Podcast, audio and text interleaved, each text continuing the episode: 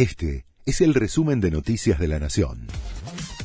La Nación presenta los títulos de la tarde del martes 14 de marzo de 2023. Por primera vez en tres décadas, la inflación interanual superó el 100%. El INDEC informó que el índice de precios al consumidor de febrero fue de 6,6%. La suba fue impulsada principalmente por los alimentos y algunos precios regulados, entre ellos tarifas de servicios públicos. El incremento interanual fue de 102,5%, mientras que el primer bimestre del año la inflación ya alcanza el 13,1%. Piqueteros anunciaron que continúan con el acampe toda la noche.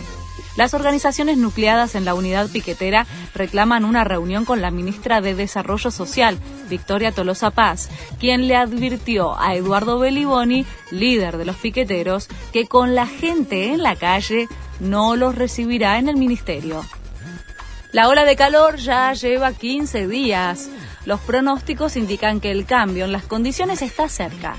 Desde que comenzó el mes hubo temperaturas sofocantes que rompieron todos los récords desde que se tiene registro. Según el Servicio Meteorológico Nacional, a partir de esta noche se esperan chaparrones y tormentas aisladas con la llegada de un frente frío que traería algo de alivio. Más recortes de empleados en Meta. La casa matriz de Facebook, Instagram y WhatsApp va a echar 10.000 trabajadores a fines de abril. Si se incluye la primera oleada de 11.000 despidos a principios de noviembre, la compañía habrá reducido su plantilla en un 24%. Locura por los amistosos de la selección campeona. Son dos partidos que se jugarán el 23 y 28 de marzo en el Monumental y en Santiago del Estero.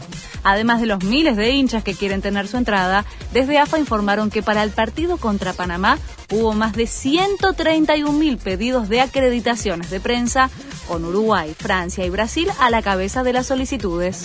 Este fue el resumen de Noticias de la Nación.